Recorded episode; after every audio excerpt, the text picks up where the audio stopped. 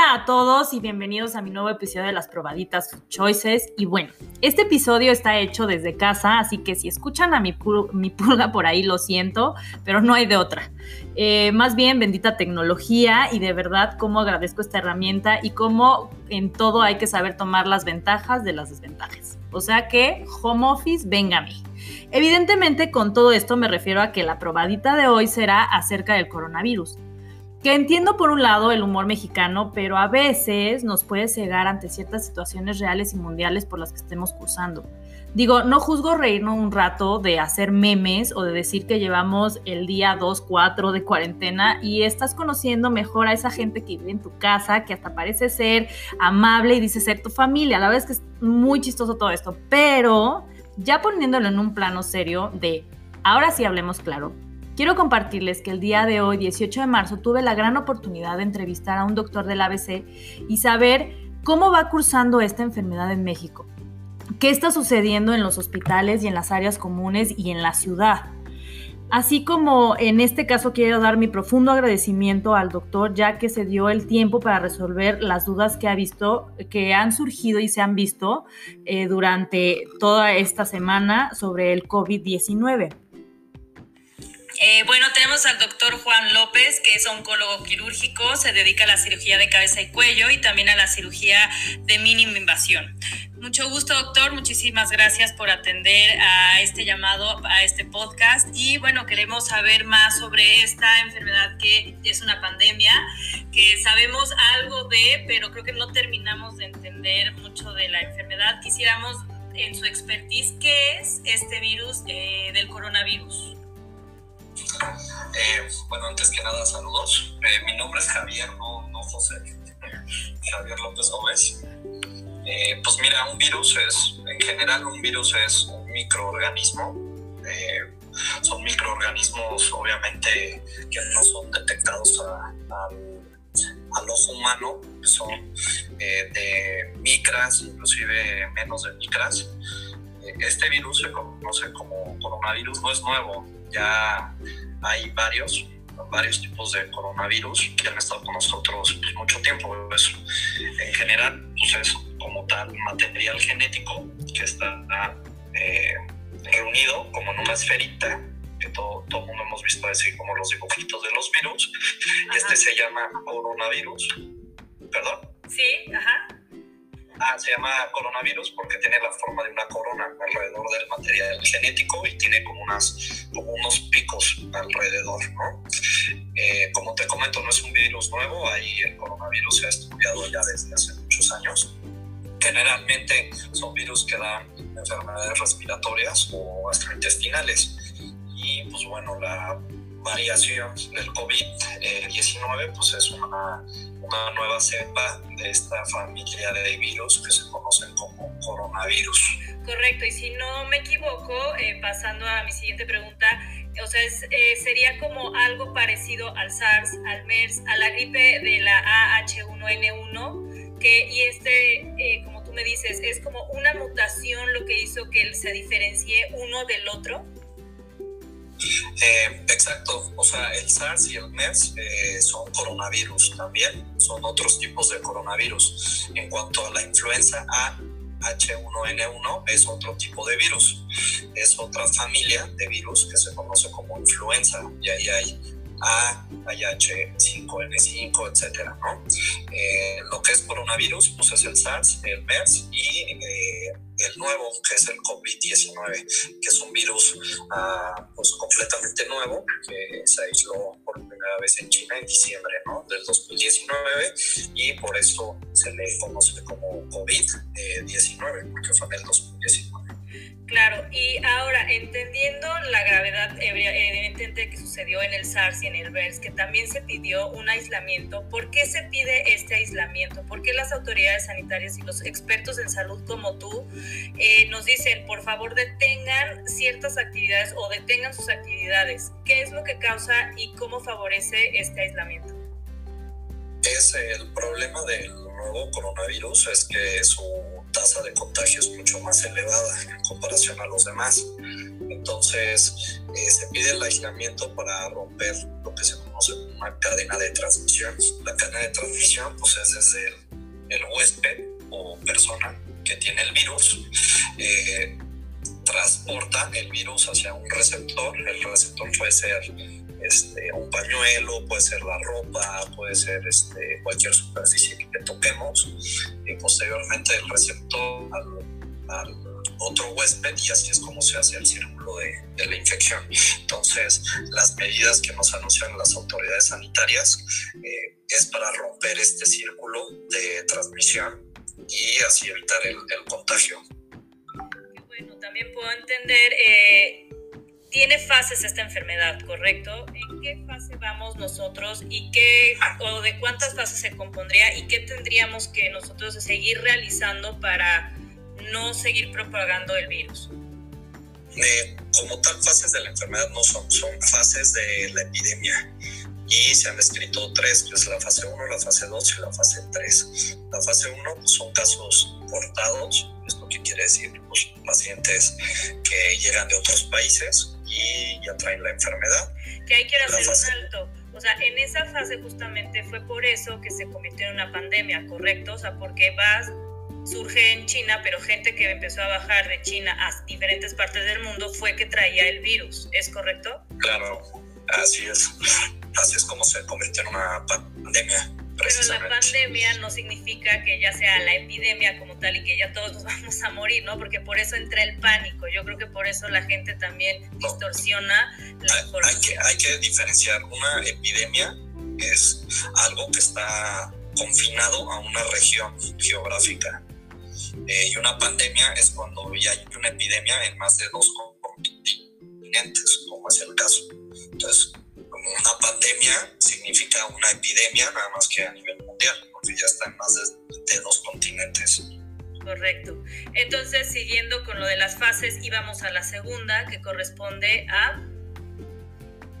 La, la segunda es cuando ya no hay nada más este, contagios importados. Esto significa que ya hay eh, transmisión local, o sea, de personas a personas, sin eh, necesidad de que ellos hayan viajado o hayan tenido contacto con alguien que haya viajado. O sea, ya es, una, eh, ya es un contagio ahora sí que local, ¿no? Entre personas que no tienen el antecedente de, de viaje. Ok.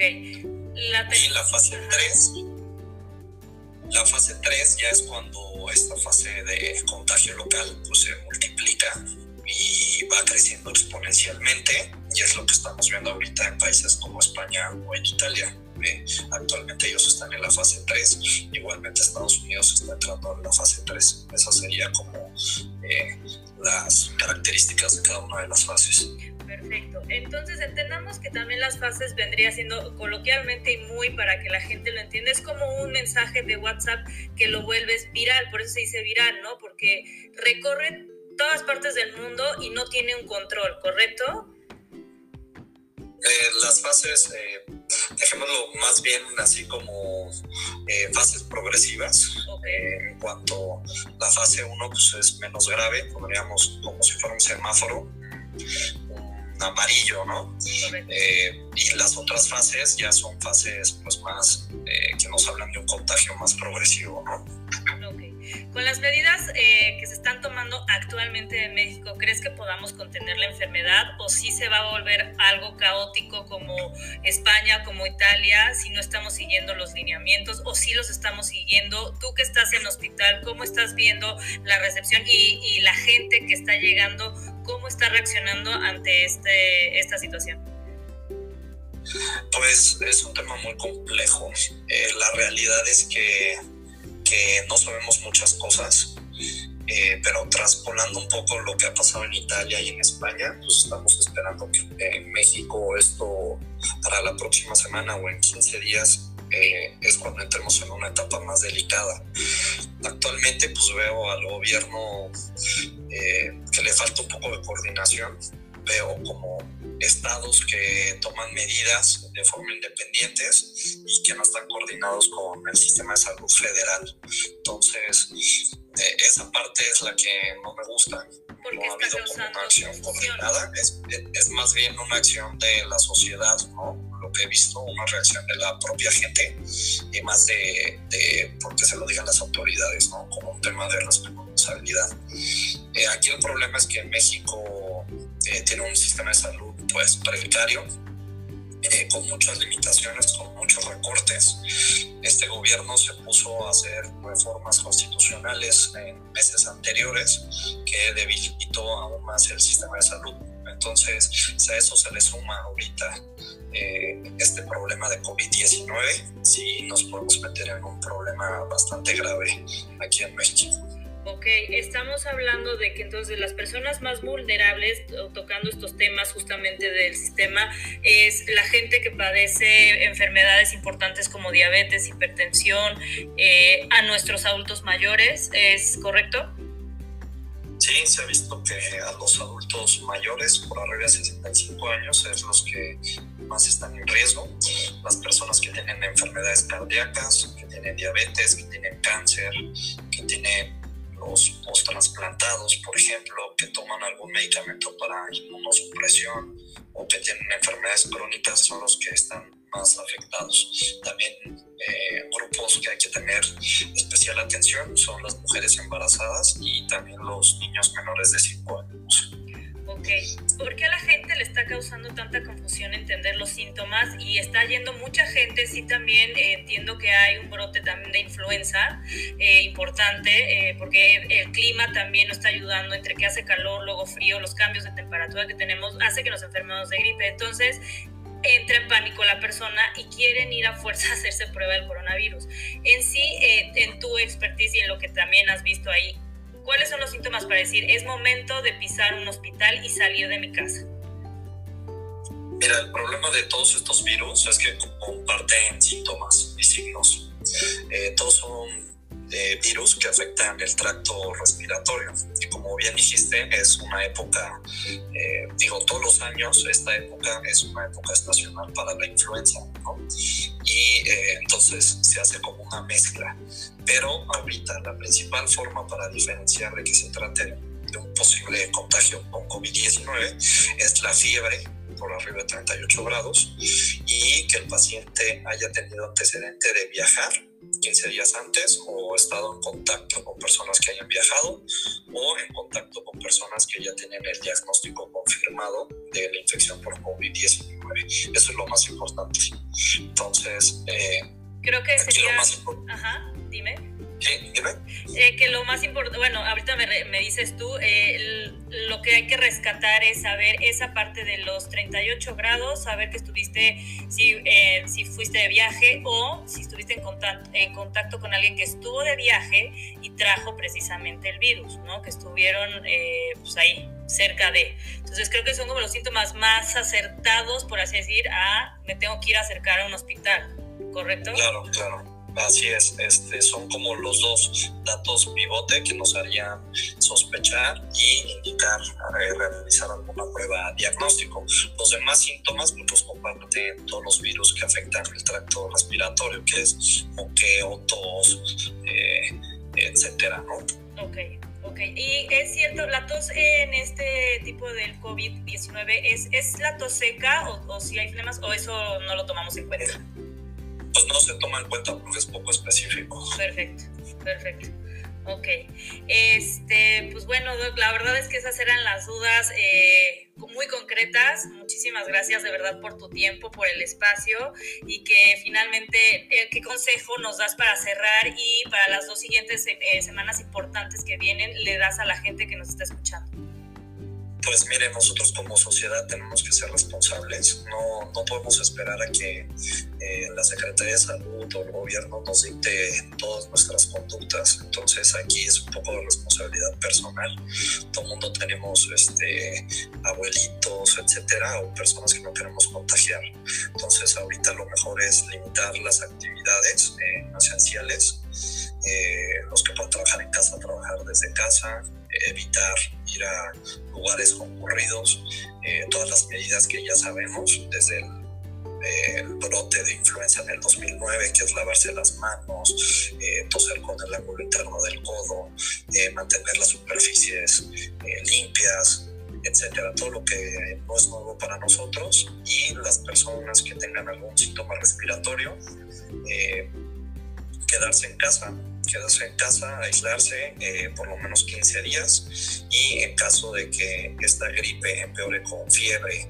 o tenga el antecedente de estar en contacto con una persona ya diagnosticada o con antecedente de viaje, sí contactar a alguna institución de salud para realizarse la prueba. Esas serían las recomendaciones pues muchísimas gracias, doctor, de verdad. Que bueno, ustedes también se estén cuidando por allá, estén con las condiciones favorables también para que no se contagien y gracias por el tiempo que, nos ha dedicado. Sí, de nada. Hasta luego. Saludos a todos. Y bueno, ya escuchando a alguien desde de, su trinchera, creo que es importante tomar estas medidas que él nos ha dado. Es importante eh, sí saber tomar a broma lo que es a broma y ponernos en la realidad de hay que cuidarnos entre todos. Me cuido yo, te cuido a ti y nos cuidamos todos. Muchísimas gracias por haberme escuchado. Cualquier duda pueden, ya saben, está mm, tanto mi, mi página internet como mis redes sociales abiertas a cualquier duda, cualquier pregunta o si quieren contactar eh, contactar al doctor, con mucho gusto podríamos hacer ese enlace. Que tengan excelente día y nos vemos pronto en la siguiente programa.